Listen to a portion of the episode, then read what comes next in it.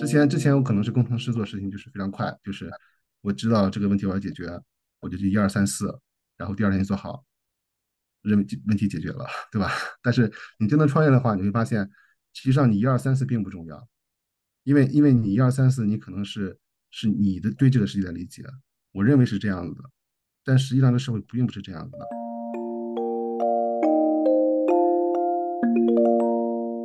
如果团队没了，那作为 founder，我是从从零开始是 solo founder，然后你建立团队。如果团队真的没有了，那我的职责是重新建立团队。那你打回原形的话，你可以重新开始。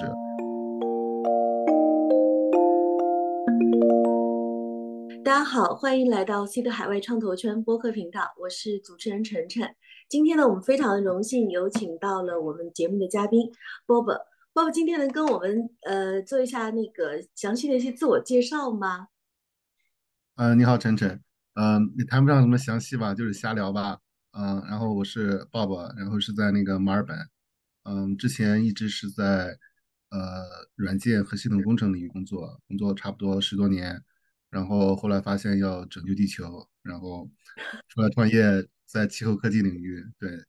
嗯，算是 startup。对，从去年一去年二月份开始到现在吧。对，嗯，一年多时间。对，现在有一些。嗯，对，有一些就是技术领域，反正是挺多机会，但是也有很多很多的，就是困难吧。就是说，还是处于寻找这个市场机会的这个阶段。对。那 Bob 能跟我们介绍一下你原来的这个就是十多年的这个工作经验和现在创业的项目有关联性吗？嗯，有一定的联系。嗯，比如说之前我是工程师，工程师的话。就是需要有很强的技术背景，所以就是对解决方案，就是一旦有了一个具体问题，怎么样解决这个问题，需要拿出一个解决方案，并且去执行，去规划、去执行，找到最好的解决方案，这个是非常有帮助的。特别是对这个新兴领域，比如说区块链、人工智能这些领域，这个技术是非常重要的。嗯，但创业的话，实际上也是不只是技术，更重要的是一种商业逻辑，啊，团队怎么样建立。然后是还要有很强的这种，就是说对时机的判断，找到哪一个风口，这个是呃做技术的很难是真正的去理解的，呃，因为这个是已经是属于是找到问题，属于是商业驱动，呃，还有更多的比如说领导力啦这些，呃，还有就是说怎么样建立联系，呃，怎么样就是说呃带领团队在一个不确定的情况下找到机会并且去执行，而且要不停的试错。这个是做技术是当时是没有体会到的，这是我们现在遇到的非常多的一些，也是很多收获吧。对，也是一些学到很多东西。那目前您的这个创业公司其实也是处于一个初步建设的阶段哈。嗯，也不能是完全初步吧。我们现在有就是说有一个明确的方向，嗯，而且呃团队也是在就是不断完善，嗯，也有一些就是说一些支持，很多机构对我们支持，包括 C Planet 对我们也很多支持。嗯，我们非常感激。对，然后其他的就是说，我们找到就是说，创业我觉得最难一点是说，你的时机要非常好。嗯，因为比如说你这个团队你能做什么，你怎么样解决这个问题，这个是你的团队的能力，而且这个要和你做的这个具体的问题，它是要有一个非常强的一个关联性。然后你找到这个问题你能解决，然后这个问题是不是市场现在正在需要的东西，这也是非常难的，因为。你真的有这个技术，有这个团队，但是有没有人去推广？那现在还没有讨论到市场竞争。如果有很多人在做的话，那又是另一个问题。嗯，而且还有一些，比如说地域性的东西，比如说在澳洲有一些技术领域可能是不适合这种初创公司去做，因为澳洲毕竟不是一个特别创新型的国家，所以我们有很多的这种，比如说呃技术的方向啦，或者是市场验证，实际上是在澳洲之外的。包括我们拿到了一些资助，也是澳洲之外的钱。对，但澳洲其实有一个比较好的一点是说，呃，就是这样的话，就是市场竞争比较小吧。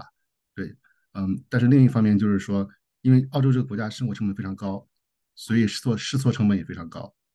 嗯，我们如果说，比如说在中国，你找到一个客户，你说我要尝试一下这个技术，可能是几千块、几万块人民币可以搞定，但在澳洲可能是几千块、几万块澳元，那他就要看到非常强的回报，才能愿意跟你去做这个实验。对，这也是非常大的一个问题。总体来说的话，我觉得就是说，我们还是得找到一个团队，能不能适合这个具体问题，怎么解决市场，就金融市场的这一个状态。但我觉得是有很多进展的。对。那 Bob，你们现在这个项目的话，方便在我们节目中就是嗯让大家知道了解一下吗？还是说它是商业机密？谈不上机密吧，谈不上嗯机密，嗯，更多的是一个方向性的吧，嗯，因为因为现在我们是说有些东西，比如说开发性的一些技术，这个嗯，更多的是说是怎么样把它规模化，因为并没有什么独创性的东西，比如说我们现在做的有两个方向，第一个方向是循环经济，那循环经济的话是怎么样更好的利用资源，减少减少浪费，其实这些嗯是非常好的一些概念，然后我们利用的那种框架呢。是一种符合法规的，比如说数字数字就是 digital ID，对每一个产品每一个商品有这么一个独立的 ID，独一无二的 ID，这个 ID 可以呃就是一个识别码，这个识别码可以记录这个产品的完整的生产生呃生产状况，还有使用状况、回收利用状况。那这种我们当年去呃去年开始开始做的时候，很少有人知道这个，因为我们接触我们因为我们去年是进入了一个澳洲和欧盟的一个加速器，一个环境领域加速器。所以我们接触的非常非常早期，然后在欧洲的话是非常非常非常领先嘛。那当时嗯说遇到了很多问题，比如说我们做这些东西很很少人能理解我们为什么会这样做。对，在现在来看的话，呃，我们现在进入了澳洲一个加速器，叫做 Fishburner Circular Hub，我们是他们澳洲支持第一企业，也是西市政府支持的。那就给我们找应用场景，非常支持我们，因为他们现在能看到这个应用场景和这个价值。所以这是我们一个方向，就是解决循环经济问题。另一个方向就是是能源能源领域，因为我的背景更多的是属于是能源，呃，然后自动化这个领域，就是对这种 EV EV station EV charging 提供一嗯种更透明的这种数据交交流平台。这个是用区块链和这个 distributed ledger 这 DLT 平台，就是分布式呃账本这个这种技术，怎么样它和人工智能相结合在一起，更加这个优化这种数据交流对这种 EV EV charging station。那这个的话，实际上很多的就是牵涉到了一定的，比如说，对我都背景，我女儿可能在这很多背景背景噪音、背景配乐，对她就是说这种就是说这种呃平台呢，很多的情况下，以前是很多是由来政府来主导的，政府主导，比如说国家电网来主导，但牵涉到了很多是呃，比如说现在 EV charging station，如果大家都去充电，那对这个电量要求是非常大的。对澳洲这种特别偏向于循环呃这种呃可持续性能源，比如说风力、呃风力啦、太阳能啦，这是非常大的一个问题。因为这种再生能源它供应和和这个供应和这个需求它是不能平衡的，它不能就是突然之间产生非常非常多的太阳能，比如说，所以就对电网不知道不就非常不稳定。那这样的话有很多的，比如说澳洲的这种政府也想解决这个问题，但是规模也非常大，又很难的很难的来就是说呃非常有效的提供方案，也非常非常贵的一个成本。那我们我们看的这个方法呢，就是去中心化的，比如说区块链和这种和这种就是 distributed technology，它就是去中心化的话，它会解决一个就是 single point of failure，就是你因为你中心化的话，如果中心出了问题，那整个这个技术全都就没有什么用了嘛。那我们现在看的是，如果是去中心化，那你这个就是没有这种，就是说，呃，没有这种就是对这个平台的很大的一种就是供给的，就是这个呃资源分配问题。我们做的就是说是一种去中心化的数据平台，可以让这个 EV 的呃这个充电桩，还有这个 EV 的这个呃就是呃车主可以更好的使用这种就是数据的交换，比如说可以减少这个呃 EV 就是 EV EV EV owner 他去呃充电的这个时间，也更好的让充电桩这个拥有者可以有更好的这种就是说数据交流，比如说有多少电的需求啦，然后供给啦，会更好的这种管理。这样的话可以减少对这个呃电力不稳定对这个电网造成的影响。嗯，更多的是一个数据层，因为我们自己不是一个充电桩公司，嗯，而且我们其实也非常感谢 C Planet，因为之前我们就是在社区里认识了很多在这个领域创业的人，所以我们对这个充电桩，比如想找合作伙伴啦，对也对我们也非常有帮助。那所以你们现在的其实对你们来说的话，你们其实一个是用户，一个是帮助你们的用户去实现他们的技术在实现，可以这么理解吗？对对，我们更多的就是说，我们跟其他的很多呃创业公司不太一样的是，我们更多的是一个数据平台，所以我们这个数据平台可以应用运用于很多场景。那这种这种依偎充充电呢，是一种应用场景，所以还其他的，比如说太阳能也是因为也是一种应用场景。所以嗯我们这种就是说，呃，如果说是对用户来说的话，更多的是一个产品的后端。那前端的话，比如说你做一个手机 app，这个手机 app 可以帮你去嗯预定这些呃充电的时间了。这个实际上很多公司都可以做的，但他们做的更多的是用云，就这种 cloud 这种方嗯法来去实现的。那它就是一种中心中心化的这种解决方案。那中心化的话，对这个数据的呃，比如说安呃稳定性和 resilience，比如说就是这种可靠性，就是会低低很多。特别是这种充电的话，它这个需求和供给它不是非常平衡的，会造成很多影响。那目前你们合作的客户，就是跟你们有合作关系的客户的话，一般都是哪些类型的企业？我们现在正在寻找的，嗯，更多的是就是点对点，比如说这种充电桩的话，从制造商开始，制造商，然后因为我们更多的是数据层，所以我们是从网络协议得到数据就可以了。那充电桩的话，很多的，比如说呃这种电力啦，这种比如说电力的数据、充电的实际上使用数据，我们并不需要知道特别多，因为我们这种比如说这种解决方案，更多的算是一种 marketplace，而且我们做的很多是属于那种数据分享啊，这种做一个去做一个呃可以让大家分享数据的这么一种平台。那这种平台的话，其实还牵扯到其他很多的这种 stakeholder，很多的其他的用户。所以，所以我们现在正在找的一个特别特别垂直的一个场景，就是一个充电桩，然后一些 EV charging owner、EV charging station 这种应用场景。那目前像我们看到马路上有很多电车，像特嗯，以特斯拉为主的哈，那可不可以就是我们理解一下这种类型的企业，它也是你的客户？这种企业的话，算是我们的一种呃一种应用场景吧。因为特斯拉它有自己的 app，它可以自己嗯做这些东西，但它是给只给自己用的。比如说特斯嗯拉，它这种充电桩只给自己的这种呃用户有一个手机 app 去找我特斯拉的充电桩。然后其实很有意思，就是我们前段时间也是和一些就是行业的人就是交流吧，比如说嗯、呃在东京他们有一些呃从智能城市呃还有就是丰田汽车有也有自己的这种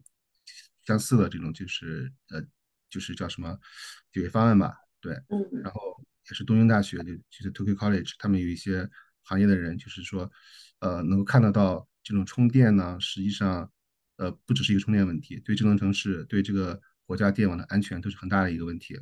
对，然后我们当时提出提出一些问题，他们给我们了一些反馈吧，就是现在跟我们现在讨论的很非常像，就是说，如果特斯拉有自己的解决方案，那其他的也是有自己的解决方案，那你那我们这种去，就说要你要有很多很多的，嗯，很难去真正的去解决这个问题。那这个问题的核心呢，对我们来说更多的是一个数据的交换，就是你这充电桩你怎么样分享数据，你分享数据，比如说跟我们这种数据平台分享数据，那你可以更好的知道你这个供给和这个需求，那你是有这个动力跟我们合作的。那对于用户来说的话，如果你愿意跟我们分享数据，那你会有更多的，比如说，呃，这种就是说这种优惠，商家的这种优惠。实际上有一些在美国有几个呃创业公司，他们做了一种类似的思路，但他们做的这种中心化解决方案，就是他们把所有数据都是先收集起来，比如说像阿里巴巴，像这种呃，像这种就是呃电商，他们先把你数据先收集之后，然后通过数据来实现商业盈利。但我们看的是另外一个角度，就是你这个用户你是拥有数据的，你选择把数据跟我们分享，你充电桩也是拥有数据的，你选择跟我们跟我们分享，它是一种就是区块链的这种解决方案。这是我们看到不太一样的，因为我们这种解决方案是可以无限扩展的，而那种中嗯。心化的你很难。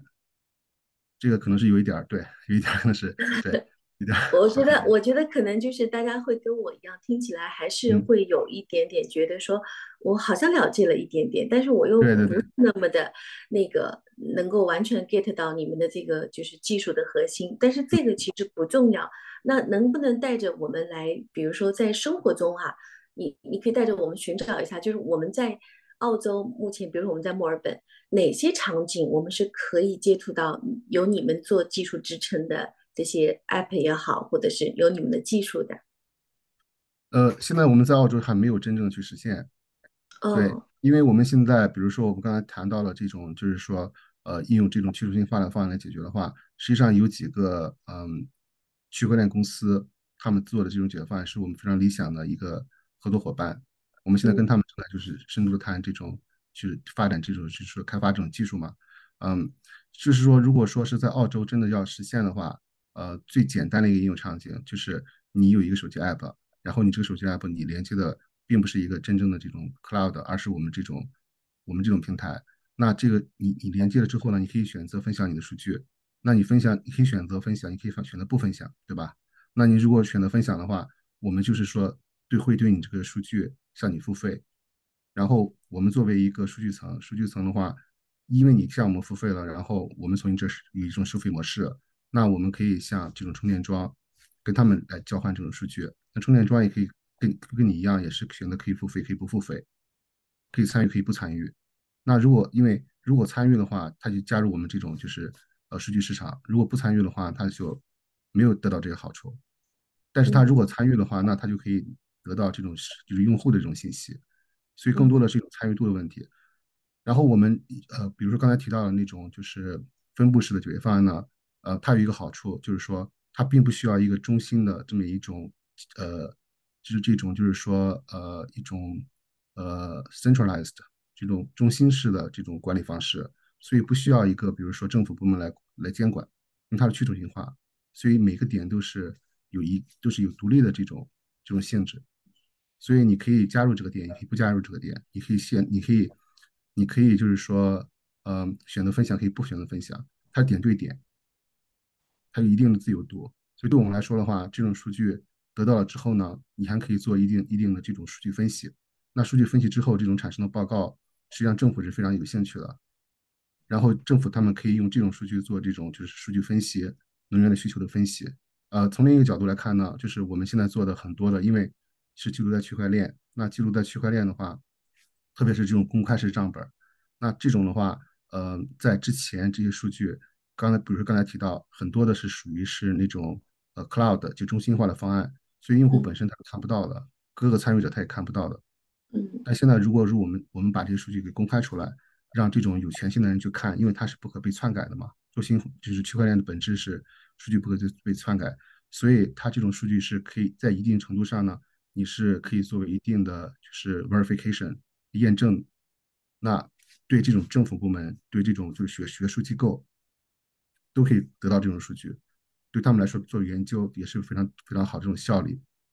对，还有一些，比如说我们跟一些政府部门就是探讨过，他们对这种数据，比如说你是 EV charging，EV charging 的话，你的电池，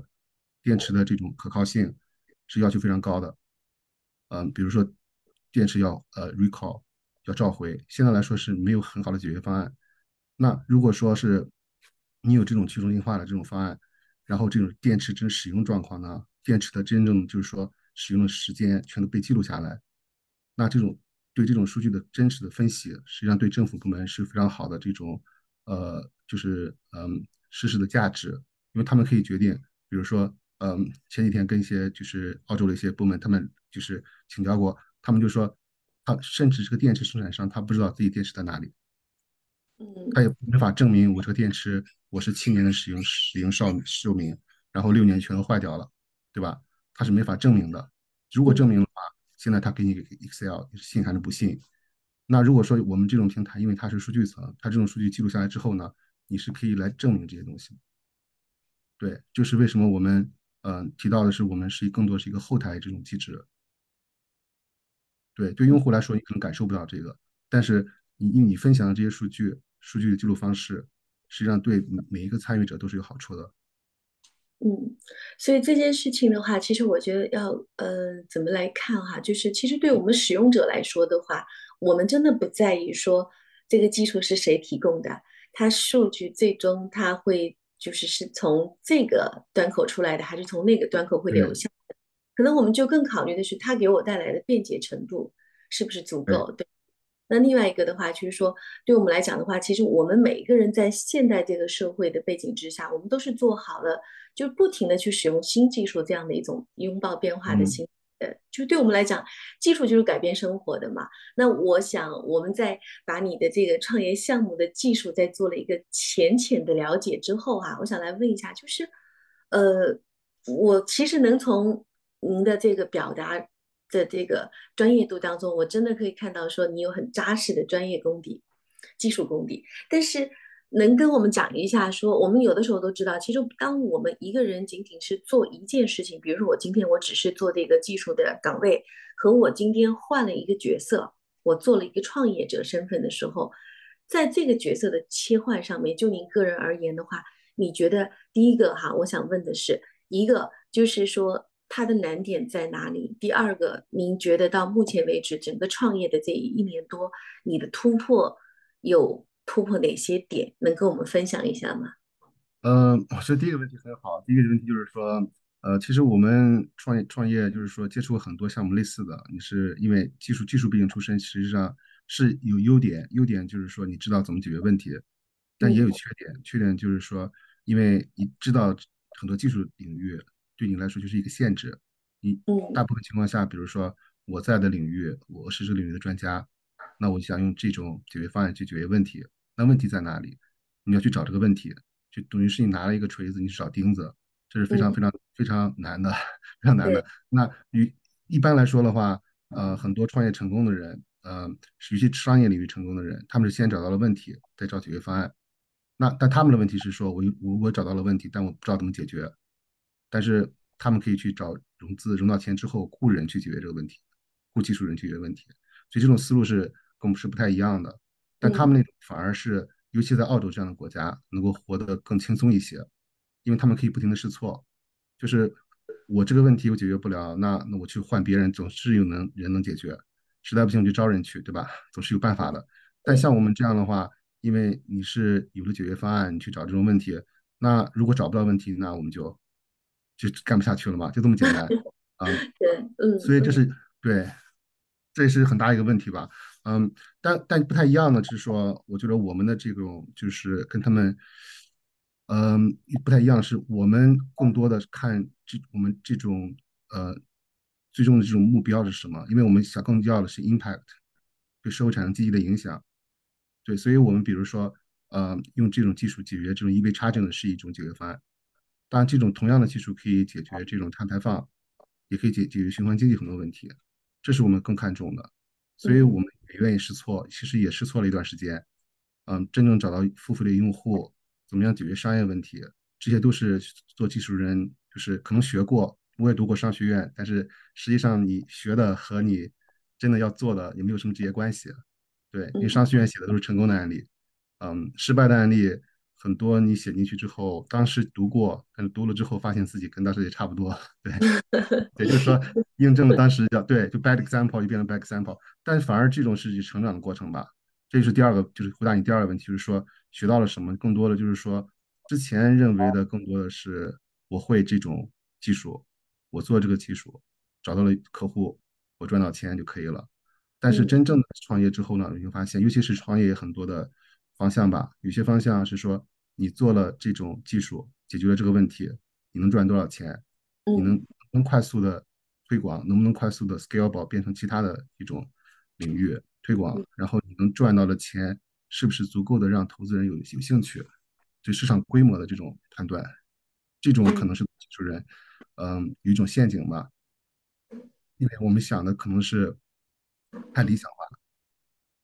了，就是有一些东西可能做出来之后真的没人要，那。呃，市场呃，如果市场要的话，市场又不够大，嗯，或者市场足够大，比如说之前我们也接触过，但是不在澳洲，那 这种就是说，或者市场足够大，但是这个成熟度又不足以让他们这种呃很大的用户来付费，对，然后嗯如果说真的大家都看很看好，比如说我们现在做了很多的这种方向，很多人实际上是看好的，特别在技术领域。但这个是这个跟实际的市场是有一定的距离的，因为实际市场很多的呃用户他们想要的并不是最领先的解决方案，他们要的是最便宜的或者最适合的。对，所以我们要比他们要好十倍，这也是一个比较保守的一个估计吧，至少要十倍，对，才能让他们去换用这种新的技术。那如果是这个是明年发生的话，那我们还有机会。那如果是后年或者是永远不会发生？那你这种技术再好，其实也没人会用的。嗯嗯，这是我们一个收获。对，这个是从商业、商业和的技术领域。其他的，我觉得收获就是说，嗯，特别是对这个对这个人的这种就是说这种性格吧，还有这种呃对人生的这种态度很大的转变吧。对，之前之前我可能是工程师做事情就是非常快，就是我知道这个问题我要解决，我就去一二三四，然后第二天就做好，认为问题解决了，对吧？但是你真的创业的话，你会发现，实际上你一二三四并不重要，因为因为你一二三四，你可能是是你的对这个世界的理解，我认为是这样子的，但实际上这社会并不是这样子的。你跟客户谈了之后，实际上他们根本不就需要你去做什么判断。你今天跟跟这个人谈是这样子的，跟另一个人谈是另一样的，他有很多是是自相矛盾的问题，所以可能可能你的这个可能我们的这个假设是错误的，所以这就是对做技术人很大的一个问题，就是说我们受到了很多教育，在大学是有标准答案的，但是你，创业它没有答案，甚至有的时候给你一个答案，但答案可能是错的，但是你没有没有很快的去发现这个问题，会会错的越来越多，所以怎么样止损，这个做技术人非常非常非常非常难做到的。嗯所以如果我们把这个就是创业的人，我们分为去分人群的话，哈，嗯呃，我其实是非常佩服的，就是做技术的，就是我们都其实尤其是在国内，那我们对很多做技术的男性，我们其实是有一个刻板的印象的。比如说，我们觉得他们就是一个是不善沟通的，对吧？第二个也是不善去搞这种，因为我们都知道创业你需要业绩嘛，你需要去建立商务合作关系，所以我们都会认为说，做技术出身的创业者，他通常无法独立创业。我们指的这个独立，就是指他的团队是不可能由他一个人去完成创业这一道项目的。嗯，所以。我在想，你的团队是不是也是需要有一个队伍的，有分配工作的？对，我们是，我们是有分配工作的，对，而且而且我们对我很赞同你说的，就是做技术出身的，其实啊，做作为作为 founder，作为创始人，想完全成立一个公司，呃，其实上是根本是不可能的。我们现在嗯看到了很多，比如说在美国去硅谷一些成立的这些人，实际上他们都是有了队伍之后才创业成功的，这这是我们正在在做的。刚才我也嗯没说的非常完整，就是我们其实，比如说现在我做了很多的时间都是在建立团队，嗯，嗯团队最重要的一点就是说，呃，要有共同的这种目标。那那这个我觉得是最重要的，就是你要先有正确的人，这个人是不是真正适合这个团队？很多东西实际上是可以学的。嗯，嗯比如说去接触市场，这个其实之前，呃，也是我非常欠缺的，因为之前我在大公司工作，我最不需要的就是接触接接触市场，对，只要做好自己的事情，只要把这个技术做的最最好就可以了。嗯那现在来说的话，接触市场，尤其在澳洲，我们中国人不是不是嗯最受欢迎的那那那那些人吧，可以这样说。所以，而且你你实际上去接触市场，你是要跟本地人竞争的嘛，所以对，这种的话，嗯，实际上是非常难。但是我们其实比较幸运的是，我们得到非常多人给我们的帮助，比如说很多的 advisor，很多的 mentor，很大部分都是对我们没有任何要求回报的，都是嗯常对我们帮助，嗯，介绍资源，这个这个是这个很多都是无价的。那团队嗯本身的话，呃，我我们也有自己的，比如说做这种 solution 的，还有一些就是 solution，就是说怎么样把商业和技术合在一起，呃，这个从宏观来看这个问题，也有做商业扩展，对，还有就是做开发，制度专职。那我的工作就是把这些人团结在一起，去真正找找到问题，解决问题。对，这个这个我觉得组织协调能力吧，而且有的时候创业跟之前工作很大的一个不同，就是说创业其实更多的时候你经历的这种你也不知道到底是什么，它有时候是不是失败你也不知道，你很非常模糊的一个方向。对你可能是我们出现在说了很多东西，这个问题我们有了很好的解决方案，但是后来你会发现，实际上这个问题从客户眼里它并不是特别重要，没错，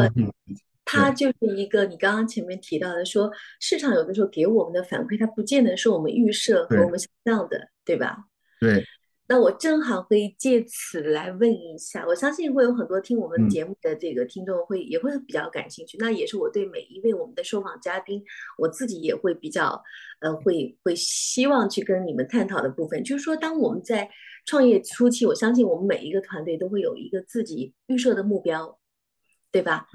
那我现在想问的是，我们在初就是 Bob，，你这个项目在创业的初期的预设目标，到目前为止有完成多少？那未来的话，你这边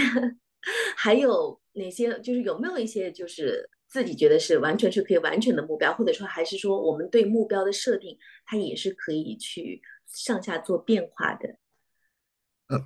我觉得这个非常有趣的一个问题哈，就是说，嗯呃，首先我觉得我们做的并不是一个项目，我们是一个初创公司，所以我们是一个团队。那嗯只要我们团队存在，只要是能允许的话，只要我们是有足够的，比如说足够的 runway，就是足够的这个跑道够长，就是大家不会因为实在是没有钱了都去卖薯条，对吧？啊、只要是能够还能活下去，你这嗯个项目是永远都会继续推下推下去的。这个不行换另一个，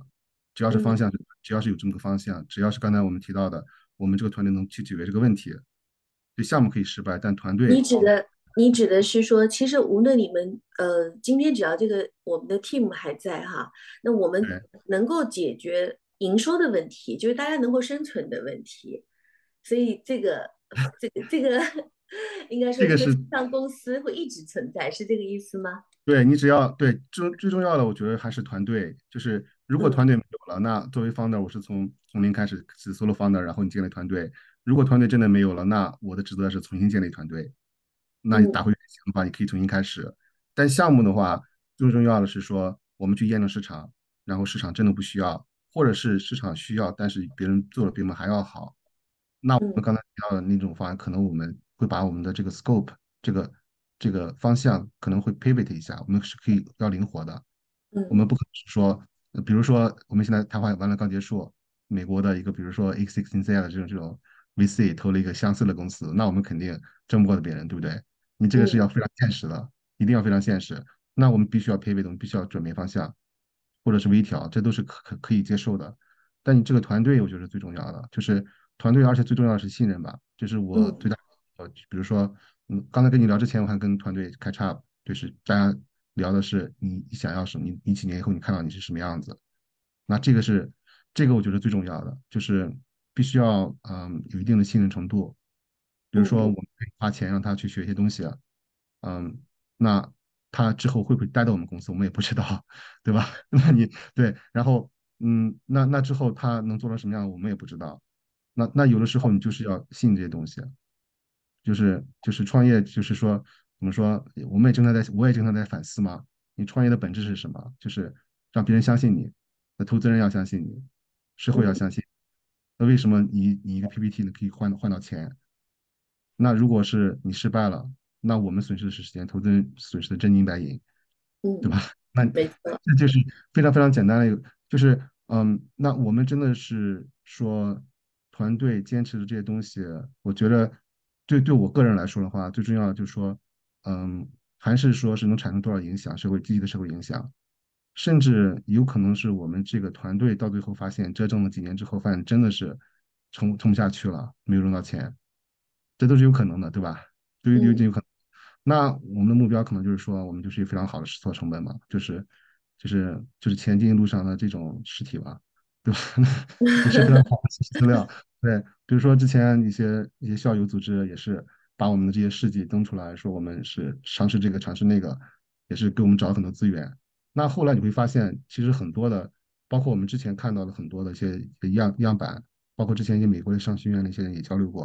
啊、参加过他们有很多活动嘛，就是你现在看到的成功案例，两年以后说不定就是失败案例。还有一些嗯人之前在，就是像我们这种 Zoom meeting，当时他在美国，他在 Bos- Boston 那边，当时还是还是很很好的。后来在东京遇到他们，再过了几个月之后，他们公司就不在了，所以你永远不知道是什么，你永远不知道是什么。就是嗯，他可能，而且你这个成功的话，你这个目标是什么？有些人可能想被收购，有些人想把公司给，比如说赚很多钱，所有的这个都是一个假设，假设就是说我能生存下去，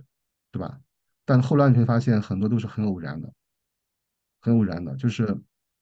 有的有的时候我觉得就是说不要做很多假设，可能是最好的，就是我们能接受我们能够失败，然后嗯、可能是可能是呃明年这个时候失败，对吧？也可能是后年失败，但是你要走下去啊，你走到一定程度，真的走不下去了，大家大家真的要解散了，怎么怎么样？那就对吧？那就反正让他们就搞搞正好的这种出路嘛，对吧？所以说，其实我刚刚问的这个问题的话，我觉得你给我的答案是一种，它其实是是开放式答案，对不对？对，嗯，就是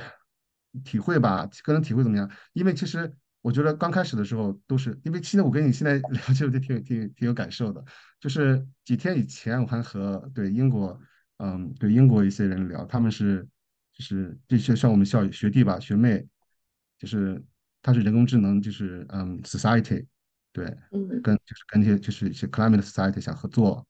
我们想就是因为因为也有大学之间也有竞争嘛。对，我们就是想跟另另一所大学竞争，然后嗯。我恰巧我两个大学都读过，所以所以就是说，你问问他们，他们想要什么，他们想看到什么，他们想改变世界。啊，比如说人工智能博士，比如说人工智能的研究员，还有一些教授，你想改变世界，想拯救地球，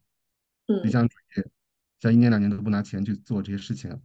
那跟我们当时状态是一模一样的。嗯，但他们现在需要只是说我们给他们介绍资源，给他们就是说怎么样帮助到他们。那那你会发现他们想要什么，他们也不知道，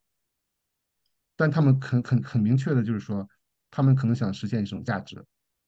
嗯理想主义吧。就是到最后你会发现，其实嗯，就是现在呃，我个人觉得就是说，你看创业最成功的那些人是理想主义者，马斯克，嗯对吧？那失败最最失败的也是理想主义者，那些人你是不知道的，实际上大部分人都会失败。因为他们失败跟我们，其实我能体会到很大的原因就是说你脱离市场，因为大学象牙塔，尤其是科技技术背景的人，你会把很多东西想的理所当然，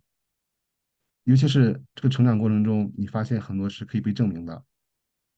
学校教给你的这个事情是说，你你去这样做就会有很好的结果，但是这个真实世界不是这样的，所以所以我看到他们想创业，所以我非常支持他们，因为我踩过的坑，他们也要踩一遍，他们要成。对，他们一定要成长，因为因为当然我还我们还是在这个探索嘛，对，但是你你自己不踩过你是不知道的，特别是嗯我现在踩过的坑，其实让我反思一下，实际上有人早就告诉我过，我们之前学了很多东西，告诉你很多东西就是这样子的，但是后来他也会告诉你，你你要怎么样止损，对吧？怎么怎么样？但如果是你，你不会这样做的，对，就是就像你的你的 case study，你学的那些东西，你说，呃，我认为应该怎么怎么样，但如果换到是你，你是 CEO，你是 founder，你会那样做吗？因为你他没有这样经历过嘛，所以但你真的经历过之后，你会发现，嗯、就是最好是说，就是马上成功，或者是马上失败，最理想的，每个商学院都会这样告诉你，对吧？但如果是你的话，你会怎么样？没有人会这样做的。你可能会一直拖，半死不活，对吧？拖个两年三年，然后公司就没有了。大部分都是这样失败的，真的那种很壮烈的成功、很壮烈的失败是很少的。所以我觉得，这是一种，其实我觉我觉得，呃，我们有的时候啊，大家在呃，比如说在创业的这个碰撞的时候，其实我觉得难能可贵的是什么？就是好像我们在澳洲的我们很多的受访者，大家对这个所谓的创业一定要带来的这个，我们指的，一般我们会用一个比较。呃，量化的，比如说这个经济价值来衡量，或者就像刚刚我们说融资，你你能融到多少资，那或者说你的公司能做到多少业绩，每个人能赚到多少钱，那这些目标的话，其实，呃，在早期或者说再往前面推个十年、二十年的时候，我觉得每个创业者好像都是奔着钱来的。但是明显从这些年开始，我就发现我们很多的创业者他是感性的，也就是对那个不确定的未来，他是充满了。确定性的就是他的确定性是他随时可以接受各种创业的结果，所以这个对我来说，我觉得也是，呃，其实像我们都是有过一定的工作经验、创业的经历哈，包括说，其实没有一个行业可以让我们一个，比如说八零后，你可以去做二十年，即便你做的是实体，那你这些年你也会发现你的整个一个你的生命周期是受到动荡的，所以。嗯，以前我跟很多的创业者去聊天的时候，我会发现说，大家说我我今年要做一个亿，啊，这个就是最传统的那些做创业的，就是我们无论是什么上项目的，但我发现这些年大家都变化了。对，其实其实我觉得，其实我觉得还有一点就是说，我们可能是创业，可能是要讲的分的细一些的话，它是有一种商业创业，就算这种嗯 business，还有一种，叫 startup。那嗯 business 的话，实际上最最其实呃，你说的你说的那种，比如说赚一个亿，那你现在如果是营收已经九千万了，那你赚一个亿不是什么难事儿，而且你嗯这个商业模式是非常清晰的，你的客户是谁你知道，那那客户是谁，然后盈利模式也是知道的。如果你如果是这个公司是卖薯条的，那我他在买多少薯条，薯条价格只要不是疯狂的增长，对吧？怎么样，我是可以算得出来的。嗯它是属于是商业管理。那我们现在做的还有另一种，就是说是这种 startup 呢，它这种初创公司最难的是是找商业模式，就是你嗯连客户是谁，客户给你多少钱，他有没有经历过这个，他会不会真正用你的这个东西，全都是很模糊的情况下，呃，这种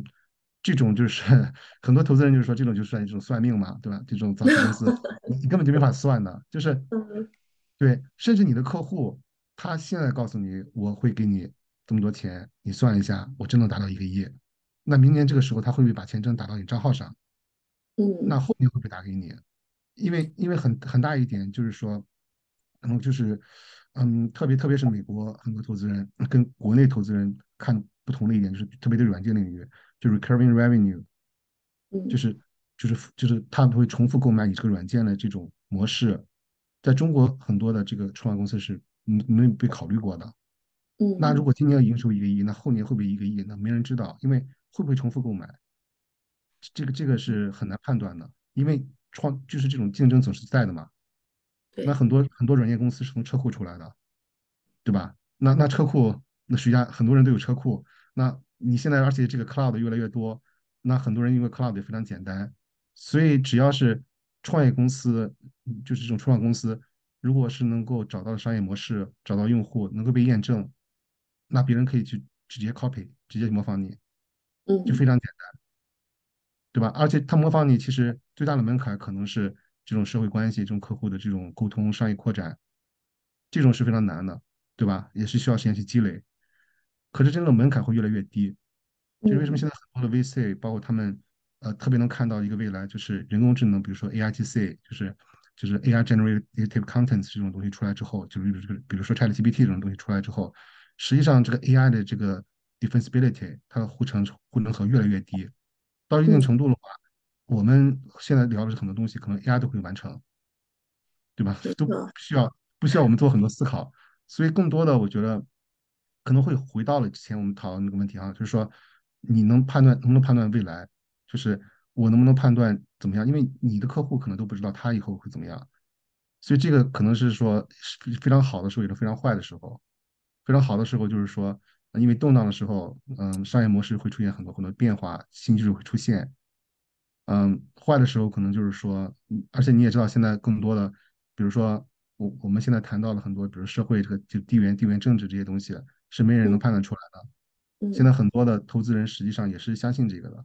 包括我参加了一些会议，他们实际上也是指指指一些某些国家怎么怎么样，一定要怎么怎么样。这个在去年的这个时候，你如果是说我会赚一个亿，你这样算是是是绝对没问题，对吧？但是嗯，你这种东西出来之后，你不能知道，所以是是对，所以很多外部因素也会影响到了。对，没错。对，所以说我们随时就是对我们的创业所谓的那个目标或者是结果，我们无论它是什么样的都可以接受。对创业者来说，就是这样的一种心态。嗯，对，我觉得这可能是最好的、最理想的一种状态吧，就是，嗯，只只是说作为，就是说，其实我一个最大的感受就是说，作为 founder 的话，你是只能这样想，嗯因为你嗯没有什么选择，没有什么退路，嗯，因为，因为因为因为你 founder 已经投入了很多，嗯嗯，但是对于团队来说的话，嗯，那我换一个方向，我去找一个工作，对吧？就怎么样都是可以的。嗯嗯，但作为，founder，你如果比如说我们现在如果如果这个 startup 失败了，但是项目可以失败，对吧？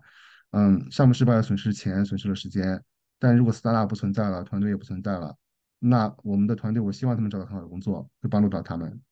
那作为嗯。founder，我自己我都不知道我以后会怎么样，我相信不会出 现这样的。情况，我相信不会，因为呃，其实就像你说的，